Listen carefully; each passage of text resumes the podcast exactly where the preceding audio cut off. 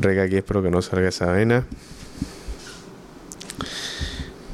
Bienvenidos y bienvenidas a Mansa Cinta, nuestro podcast donde hablamos de cine y estas películas icónicas que nos han gustado a cada uno de, nosotros. Y bueno, estamos en un momento álgido eh, en el país, bastantes protestas en contra de la minería, del extractivismo y buscamos una película pues que hablar un poco sobre, sobre, mm, sobre este tema y llegamos a un consenso y, hoy vamos a hablar sobre La princesa Mononoke de estudio Ghibli, una gran película. Voy a leerles la sinopsis y, arrancamos, muchachos, muchachas. en el siglo XV, durante la era Muromachi, el bosque japonés protegido en otro tiempo por animales gigantes, está siendo asolado por culpa de los humanos. Un jabalí transformado en un demonio destructor ataca de repente el pueblo de Achitaka, futuro jefe del clan Emichi. Herido por el jabalí al que ha matado, Achitaka se ve obligado a partir en busca del dios siervo para que levante la maldición que le ha gangrenado el brazo. Una película de Hayao Miyazaki, un grande entre los grandes, creo que eh, podríamos decir que está entre los tres grandes directores de, cine eh, de Japón, junto a Kurosawa, que sería para mí el, primero. Eh, pero esta, esta es una película que, que tiene, tiene muchas cosas a favor, en contra, pero que se mantiene bastante neutral, diría yo, en ciertos aspectos. Eh, pero de eso vamos a ir conversando mientras vayamos avanzando.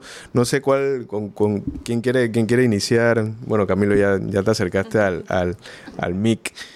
Tus opiniones, tus sentimientos acerca de, de, esta cinta. O sea, la película me gustó bastante. Eh, no nos llevemos a engaño, esta es la tercera película que veo de, de Studio Ghibli, lo, sí, lo siento, no soy muy fanático del anime, aunque Miyazaki tampoco. Eh, animación japonesa, digamos. Pero sí me llamó bastante la atención que es una película humanista, más que nada, tomando en cuenta el contexto en el cual fue, fue dirigida y producida, que fue al final del siglo pasado, en el 97, cuando todavía el tema de la del cambio climático eh, todavía no se, los efectos no se veían tan exacerbados como se están viendo hoy en día, así que quizás por eso podemos ver que la película tiende a ser quizás un poco blanda en ese sentido eh, de ecologismo. Pero me pareció que fue una excelente película, me pareció que se utilizó también la distinción étnica que existe en Japón, que sí existe, aunque eh, ellos quisieran pensar que no existe. El grupo de por ejemplo, eh, está basado en el pueblo Ainu, que es del, del este de Japón, especialmente en la isla de Hokkaido, contrastado totalmente en cultura y algunos rasgos étnicos con el pueblo Yamato, que es el tradicional pueblo eh, japonés samurái, etc. Eh, me llamó bastante la atención, pero bueno, eso lo podemos ir hablando ahora más tarde, pero me llamó bastante la atención quién o quién no era el villano de la película, quizás una película mm, más moderna, quizás más cínica, pudiera decir que todos los humanos son malos, excepto el protagonista y el pueblo protagonista, y todos tienen que morir. En esta película no pasa eso. Eh, pero bueno, podemos seguir hablando de eso ahora más adelante. Bien. Hay algo que, que, me, me, sorprende mucho de no solo de la de, de esta película, sino de la digamos que de, todas las historias que, hace Miyazaki. Y en este, este, caso, este caso de la princesa Mononoke es, es muy brutal en este aspecto porque, o sea, prácticamente toda... Eh, ves a, las mujeres con papeles muy, muy significativos, no solo dentro de la, de la, de la trama con, con sus personajes principales, sino también lo que ves alrededor, ¿no? Quería conversar de eso contigo, Ana. Eh, ¿cómo, ¿Cómo sientes esa, ese, e, ese espacio que, crea eh, Miyazaki, esa importancia también que le da a personaje femenino dentro de, sus películas y, en esta, ¿no? Sí.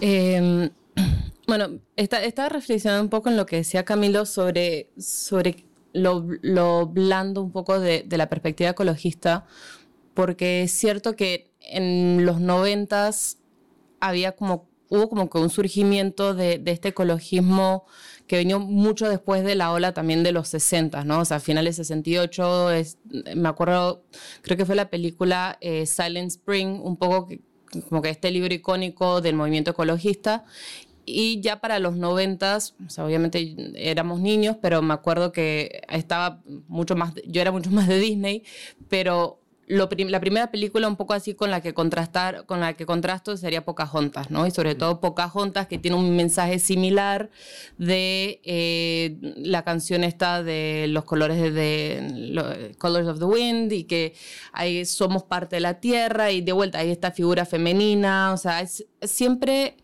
la imagen de la madre naturaleza, la naturaleza siendo también una figura femenina, digamos, en el, en el imaginario por lo menos occidental.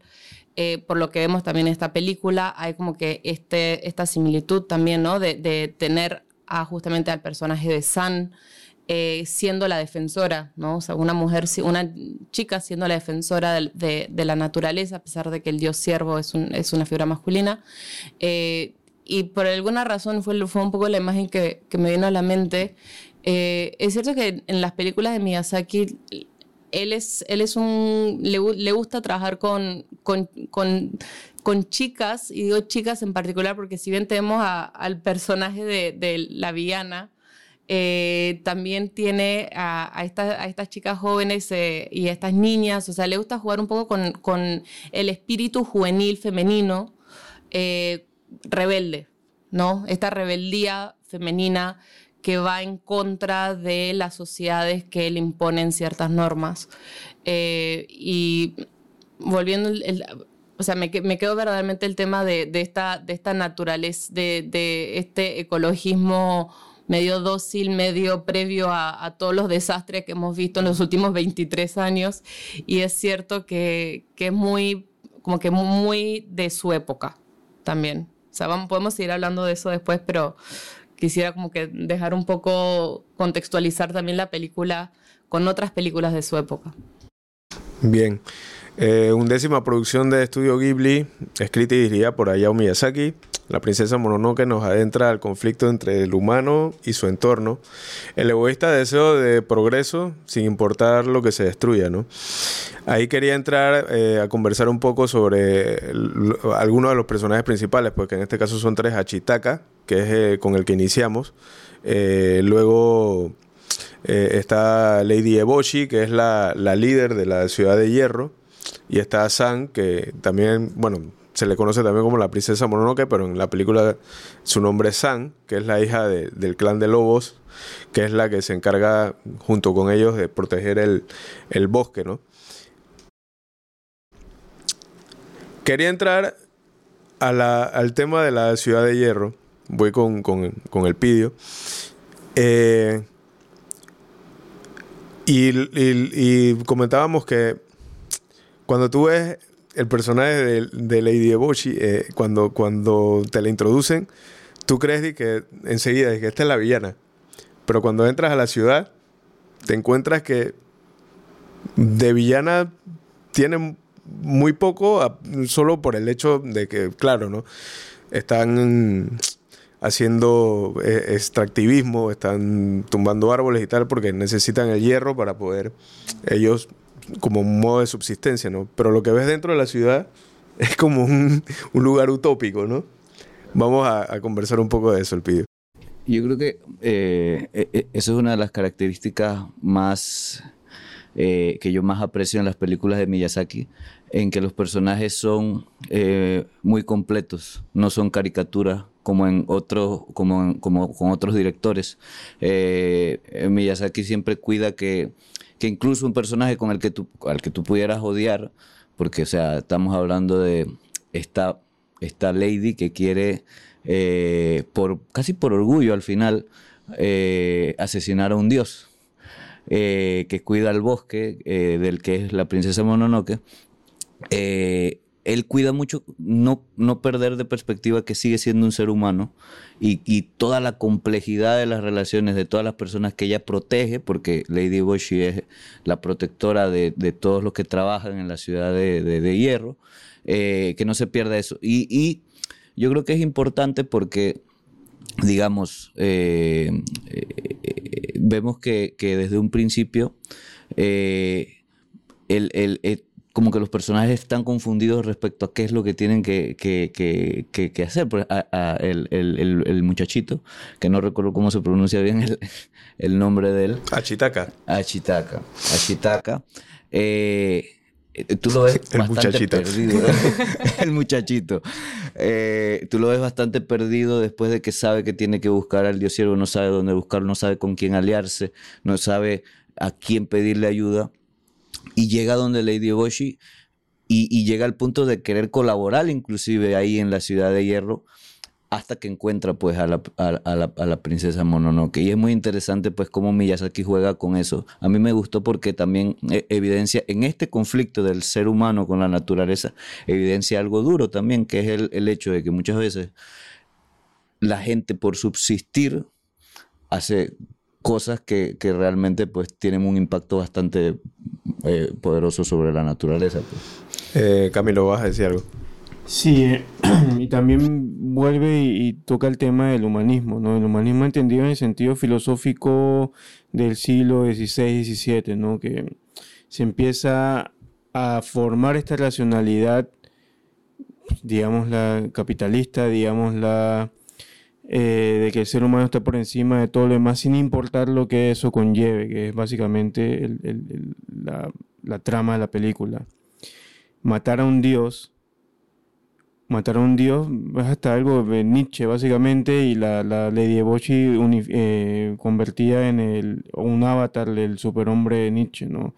Matar a Dios y cómo lo hace matando a la naturaleza, que es algo que me, me, me pareció bien potente hoy que la estaba terminando de ver eh, por orgullo más que nada también, como dice el, el pidio, básicamente, a matarla porque matarla y es básicamente lo que el ser humano ha estado haciendo en los últimos 500 años, a pesar de que es algo de que siempre ha existido, el extractivismo y, y este tipo de, de, economía basada en el, en el trabajo y en la tierra, en los factores de producción, es algo normal que siempre ha ocurrido en la historia del ser humano, porque es como el ser humano utiliza a su favor, por así decirlo, eh, es un, la naturaleza, ¿no? El problema es que ahora tiene una racionalidad de seguir excavando para beneficiar la vida de las, de las personas que viven en estas, eh, por ejemplo, en la ciudad de Hierro, de la película, pero siempre con, con un orgullo, ¿verdad? una arrogancia. Yo, a mí me, me, me, me, llama, me gusta mucho cómo, cómo él juega con, con esta sobre todo con el personaje de Chitaka que está como en el medio de, de, de, esta dualidad, ¿no? Eh, por un lado tienes a, a San, Mononoke, eh, que quiere proteger el, bosque. Y por el otro lado tienes a Lady Bochi y también a la ciudad de Hierro, que, que quieren seguir eh, devastando para, para ellos sacar el, el, mineral para hacer hierro, ¿no? Entonces él, él, juega como, él juega como al, al, árbitro en esta película, ¿no? Eh, de hecho, al iniciar la película, cuando él recibe esta maldición después de matar al, al, al jabalí que está completamente envenenado por, por el odio, la, la, la sabia de, de, su pueblo le, le dice eh, que él tiene que emprender un viaje, pero que tiene que mirar todo con, con eh, con, con, con, mucha calma, sin odio, para encontrar la, la respuesta y, y, así poder curar, ¿no? Entonces él, eh, curarse, ¿no? Entonces él como que al final, en este, en este camino, conoce los dos mundos, los dos mundos, y, y entiende la posición de, de Lady Bochi y también entiende la, la posición de, de, de San, y, lo que trata es que las dos converjan eh, sin, sin, sin, destruirse la una a la otra, ¿no? Es, la, es como que lo que, lo que uno puede entender, eh, qué es lo que busca eh, Miyazaki, en ese, como bien lo mencionas tú, Camilo, en, ese, en ese momento que, vivíamos, ¿no? En, esa, en, esa, en ese mundo que aún no, no entendía mucho, de, hecho estaba allí, pero no entendía mucho de, qué se trata el, cambio climático, ¿no? Eh, que ahora obviamente lo estamos viviendo y padeciendo, ¿no? Vamos contigo, Ana, tus opiniones acerca de esto. Yo, bueno, capaz justamente viéndolo ahora con, con ojos de 23 años más tarde, que, que sí creo que, o sea, lo, juzgo un poco más fuerte en el sentido de, juzgo, obviamente, y sobre todo en la coyuntura en la que estamos, juzgo el extractivismo un poco más, mucho más fuerte. Eh, juzgo también la, un poco esa posición neutral eh, y lo veo sobre todo en, un poco esta, esta cuestión, esta pregunta que se hace San sobre el, rechazo que se hace a sí misma sobre ser humana. Porque creo que es una, un dilema que, al que nos enfrentamos como, como especie eh, y es una cuestión que, bueno, que Marx plantea bastante sobre qué es la alienación del ser humano que está constantemente tratando de separarse de la naturaleza cuando en verdad somos parte de la naturaleza, ¿no? Estamos constantemente en este rechazo queriendo dominar la naturaleza cuando somos parte mismo del ecosistema y si no aprendemos a vivir dentro del ecosistema en armonía con el ecosistema va a ocurrir justamente lo que vimos que está ocurriendo en la película y lo que sabemos que está ocurriendo en nuestro planeta, que es que estamos destruyendo los recursos que necesitamos para sobrevivir. Si no encontramos un equilibrio, un balance, eh, nos está, o sea, estamos destruyendo nuestra misma fuente de vida. Entonces, ese, ese, esa ese odio de ella un poco que me parece, o sea, creo, o sea, no lo, no lo tengo muy claro, pero me parece que al final, justamente cuando encuentra finalmente una aceptación de su humanidad, encuentra, esa, él, Ashitaka, también encuentra como que, eso fue lo que yo entendí por lo menos, que encuentran como que esa, esa respuesta, que es que justamente la humanidad es parte de la naturaleza y la naturaleza está dentro de la humanidad. Y que es un poco a lo que para mí Miyazaki quiere que, nos dirijamos, quiere que nos dirijamos hacia ese entendimiento, que no es una cuestión de antagonismo, sino que es una cuestión de armonía, es una cuestión de eh, no el humano en contra, no es una cuestión de, justamente de, querer matar a un dios, sino de que el dios está y nosotros estamos y de que si no aprendemos a, a convivir, entonces todos, todos, todos nos vamos a ir a, la revendida. A la porra. Ya sabemos dónde. a la mierda, verdaderamente. Exacto. Digo, al, al, al, final, como, como bien lo, lo dices, quizás Miyazaki, claro, está buscando esta que haya este balance ¿no? entre, entre todas las especies, entre nuestro entorno y tal. También entiendo las ideas, mm, ahora yéndonos a la actualidad, entiendo las ideas de progreso Entiendo que para progresar necesitamos, de cierto modo, algunos minerales para, digo, crear cosas que nos faciliten la vida, aunque ahorita estamos en un, punto en el que ya no es, no es tanto para eso, sino más bien para, ¿sabes? Para comercializar, para vender, para, para crecer económicamente. Y eso es lo que nos ha llevado eh, de forma, creo yo, acelerada a este desastre climático que estamos, que estamos teniendo, ¿no? Quizás es cierto que necesitamos eh, que todos y todas entendamos eh, esto, que, que no mm, tenemos que crecer como estamos o como se ha venido haciendo, ¿no?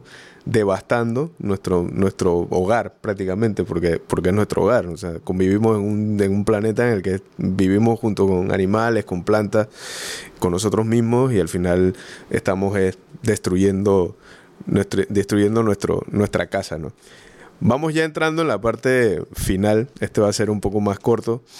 Este podcast, casi siempre nos vamos como a los 40 minutos. Eh, vamos a hacerlo un poco más corto hoy yo quería hablar un poquito de, la, música, que a mí me parece eh, espectacular. Había escrito algo aquí, lo, voy a leer. Esta película no podría ser lo increíble que es sin la música del mítico Yoei Isaichi. Eh, el compositor japonés hace uno de sus trabajos más reconocidos y bellos de su carrera, una melodía sentida con una excelente orquestación. Destacan principalmente El Dios Demonio, eh, Partida al Oeste, Kodamas, el tema de las criaturas del bosque, eh, bien divertidas, ellas como mueven la, cabeza. Eh, las mujeres de Tatara trabajan, se llama así el tema, y es cuando ellas están fundiendo el, hierro, me parece una, una interpretación bellísima. Eh, la leyenda de Achitaka, que es el tema principal, el tema de introducción de Lady Eboshi también, que se llama así mismo Lady Eboshi, eh, el tema de la princesa Mononoke, interpretado por el gran Yoshikazu Mera, que es una brutalidad, brutalidad, brutalidad. Esto, si tienen la oportunidad de buscarlo en Spotify o en YouTube, eh, busquen el, el soundtrack de, de, esta película en verdad son más de 30 temas y es una una, una belleza. La verdad que Isaichi es un trabajo increíble, no solo en esta, sino en, otras muchas películas de, Miyazaki, pero, pero en esta en principal es de verdad que es de otro mundo. Vamos a entrar en la parte de la, nuestras apreciaciones finales, comentarios últimos para, para ir cerrando. Voy con, con el pidio, tu apreciaciones finales acerca de la princesa Mononoke yo me quedo con la complejidad de la peli. También estaba pensando mientras ustedes conversaban sobre el tema del ecologismo, en cómo Miyazaki tampoco cae, para mí no, no cae en, un, en una romantización de la naturaleza, porque miremos a los dioses, son dioses déspotas. Por ejemplo, el lobo, eh, en un momento eh, hay, una, hay una escena con los espíritus de los monos, donde los amenaza de una, de una manera muy despótica. Eh, los eh, también hay, hay, una, hay una alusión en una parte de la peli donde se habla de que los animales eh, eh, no comprenden ciertas cosas que los humanos sí han comenzado a superar. O sea, como que hablan de que los animales eh, no se pueden ni, comunicar entre sí. Y vemos muchas escenas en donde hay una irracionalidad muy grande de los animales, de los jabalíes, por ejemplo, eh, de los propios lobos. y, yo pienso que esa complejidad que logró Miyazaki de retratar la parte de la naturaleza con esa eh, irracionalidad y, lo despiadado que es la naturaleza, porque hay que aceptarlo. O sea, si vemos un, documental de naturaleza, es una de las cosas más brutales y crueles que hay, pero, eh, pero desde nuestra perspectiva humana. Entonces, esa complejidad de eso, con la humanidad de Lady Eboshi, y con la confusión de Ashitaka, de, no saber qué bando tomar y, y de descubrir para mí culminan de una manera muy buena, muy, muy genial en un final que para mí no es un final ni feliz ni, ni triste tampoco, es un final es complejo, es un final eh, muy abierto, o sea, la muerte, y a spoiler, la muerte del, dios, pero, eh, pero no la aniquilación de, de la vida, pues. Eh, y eso, eso, eso a mí me pareció como una de las cosas más, más brutales de, la peli y, me, quedo con eso, la complejidad que logró retratar. Eh, vamos contigo, Ana. Sí, segundo lo, lo, que dice, lo que dice el pidio y sobre todo el, el tema del libre, o sea, de cierta forma el libre albedrío, ¿no? Los efectos de lo que cada uno y cada cual eh, tiene sobre, sobre el ambiente, sobre eh, la sociedad también, ¿no? Y un poco este, esta, este caos y esta salvajedad que, que hay tanto en los humanos como en los animales, como en la naturaleza, que para mí de cierta forma aplana justamente estas jerarquías que, que podría haber eh, o que se podría pensar que hay entre, entre justamente naturaleza y humanidad, donde uno domina al otro, inclusive entre los humanos dominando el hierro, de cierta forma, ¿no? O sea, no es que, no es que el humano domina una, un elemento, pero que estamos todos de cierta forma a la merced eh, tratando de sobrevivir, ¿no? Eh, y que, y de vuelta, o sea, vuelvo un poco a Marx que dice que, que estamos todavía en un periodo de sobrevivencia, estamos todavía aprendiendo a sobrevivir y no estamos verdaderamente viviendo. Y eso significa que mientras que estemos sobreviviendo, todavía no, no tenemos el tiempo y verdaderamente la consideración eh, para saber cómo poder vivir en este equilibrio, en esta armonía, para también saber cómo poder eh, cuidar los recursos que tenemos, que son eh, preciosos, que son pocos, que son finitos finalmente. Entonces creo que es, una película que, que sin tener justamente ese, ese cargo moral, eh, es, decir, es simple y al mismo tiempo eh, permite que cada quien, no, es, es, muy sencilla en el sentido de que es la naturaleza. Son cosas que todo el mundo, no importa en qué país está, sabe lo que es un río, sabe lo que es un jabalí, sabe lo que es un, un árbol. Yo no sé qué son esos bichitos blancos, me dieron mucho miedo. Pero todo lo demás. Las codamas, las codamas. pero todo lo demás, sí. Ay, me dieron pesadillas. Eh, vamos, vamos contigo, Camilo, tus apreciaciones finales. Pues, no sé si esta palabra existe, pero tercereo, lo que han dicho Ana y, el pidio, la complejidad humana, la complejidad del tema de la misma película es algo que, bueno, se, escapa y, no es algo que uno encontraría en una película animada, ¿no? y menos en los años 90, pero bueno, estudio Ghibli, así que sí. Eh, me gusta mucho la parte del balance se busca dar una mirada quizás un poco más balanceada y armoniosa de, todas las variables que existen en, el mundo material, sea naturaleza, humanidad, y, cómo estas tienen que, como hemos dicho durante todo el, capítulo, cómo estas tienen que empezar a ser armoniosas y balancearse, porque si no, nos lleva a candanga, pues ya nos vamos a... Viene el apocalipsis, básicamente. Y bueno, eh, es una buena película para ver si, si, todavía tienes dudas sobre, sobre el contrato minero y sobre la minería en Panamá. Y obviamente no la minería. Eh, y bueno, termino así. Yo te iba a decir, bueno. No, bueno, yo no tengo mucho más que agregar, la verdad que ustedes han dicho mucho. Eh, segundo todo lo que, lo que han dicho, cuarterán, no lo que sea, como lo quieran decir. Eh, y solamente quería agregar que, eh, que, no lo, que no lo había dicho, pero a mí me parece muy fantástico cómo Miyazaki introduce al personaje de San. Me parece que es una de las entradas más brutales de un personaje. Eh, chuso, es que tú la ves y tú dices que chuleta, que pela más brutal. O sea, le chupa la sangre, el, veneno a la, a la, mamá loba. Y es una vena brutal. Y mira la cámara así con una cara de, de ¿qué vas a hacer? ¿Te vas a meter conmigo? Ven para que veas lo que te va a pasar. Eh, me parece brutal. O sea, eso, eso es lo que tiene... Eh, no solo esta película, sino el, el, cine de Miyazaki y, a mí me parece, digo, una película genial como ya, ya he dicho. Tengo una trivia. San significa tres en japonés. Es la tercera loba. Exactamente. De hecho, y bueno, y Mononoke se traduce como, bueno, Princesa Mononoke se traduce como, como princesa de espíritu vengativo. Por eso que creo que la, introduce de esa forma, ¿no? Para que sepa quién es, ¿no? No, eh, evidentemente esta, esta es una mansa cinta. Y la verdad... Una recomendación. Ah, sí, vale, vale. Eh, Kohei Saito, La naturaleza contra el capital. Mm. Bastante apropiado. Hay que, hay que leer, gente, hay que leer. Eh, bueno, de esta forma eh, nos despedimos.